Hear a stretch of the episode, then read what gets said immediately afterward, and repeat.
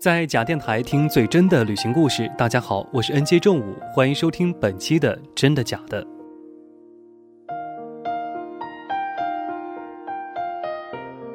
旅行就是离开生活熟悉的地方，然后不一样的归来。旅行就是重新回到出发的地方，并且重新认识它，就是去体验不同的地理和文化，那里。有着别样的生存方式，有着别样的人生所构成的多姿多态的文化。陈坤是我的男神之一，行走的力量是他创立东升童话公司发起的心灵建设类的公益项目，是在号召人们通过最本能的行走，在行走当中安静下来，与自己的内心对话，获取正面的内心能量，并且将这样的正能量传播给他人。二零一三年，行走的力量。主题是行进喜马拉雅，西藏对于很多人来说是一个神圣的地方，那么就让我们跟着陈坤西藏行。这一期节目我主要跟大家分享一篇稿子，是发表在《南方都市报》二零一三年八月二十三号那一期上，撰稿人是南方都市报记者蔡丽仪，稿子是这样说的。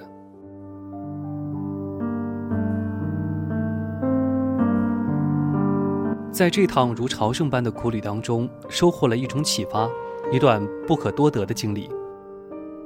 从八月十一号至十九号，媒体记者、志愿者以及工作人员八十余人，参加由陈坤发起的“行走的力量”第三季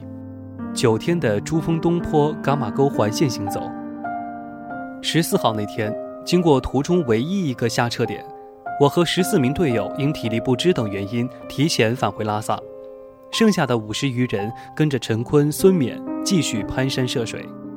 爬到海拔五千三百四十九米的朗玛拉垭口，在云端眺望到神圣的地球之巅，珠峰东坡的曼妙身影，看到队友胜利登顶的合影，那些风尘仆仆的笑脸，满心羡慕。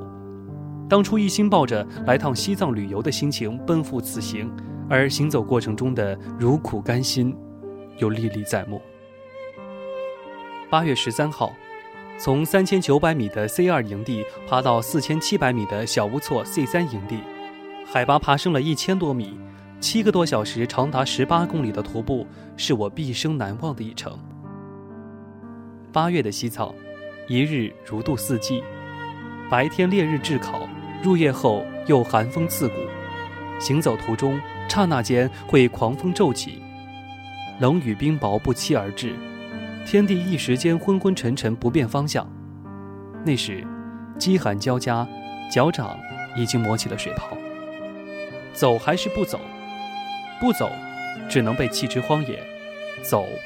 也只是身体内余下一口气罢了。这时，有前方队员向你递来一瓶被多数人分享过的可乐，一口下肚，觉得甘甜醇美，体力骤然恢复，那感觉实在是无比的好。走下去，走下去，冷雨冰雹最终停息下来，茫茫大地只剩下缭绕的薄暮尘烟。出发前曾说不会特别照顾所有行者的陈坤，其实刀子嘴豆腐心。每到一处悬崖陡坡，总会见到一个穿蓝色冲锋衣的身影倚在磐石旁边，送上一声问候，或者干脆用臂膀扛过你身上的重荷。行走经验丰富的陈坤原本可以一马当先，但为了照顾后进队员，他总最后进入营地休息。入夜，星斗满天，大伙儿似乎都睡了。帐篷外是冰冷的风，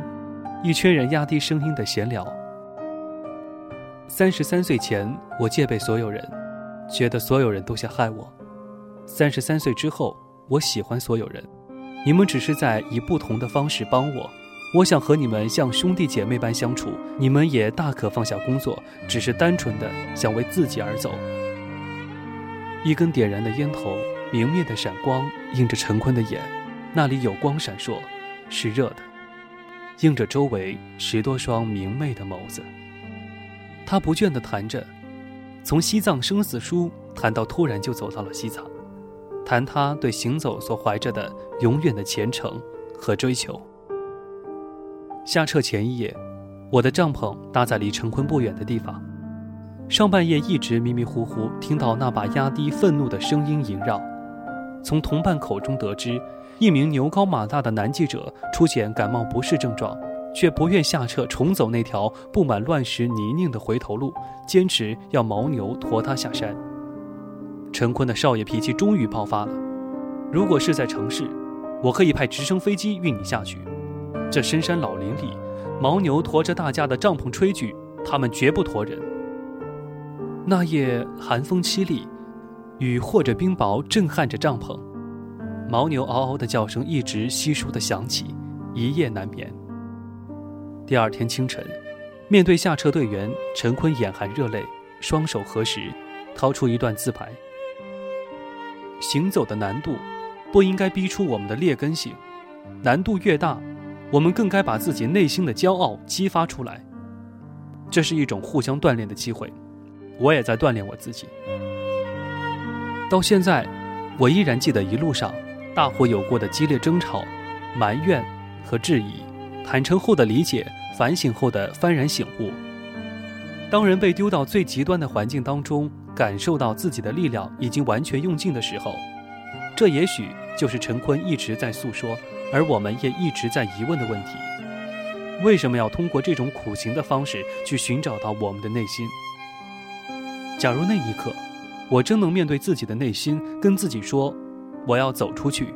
我要到我能走完的那一步为止。”那也许，我不会在遇见最美的风景之前，就放弃了迈步的勇气。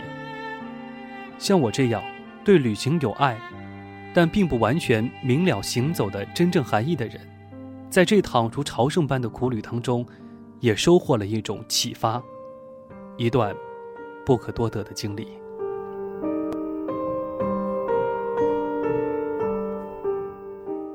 报纸上的内容就是这样。旅行重点在于行，行在于走，走在于伴，伴在于情。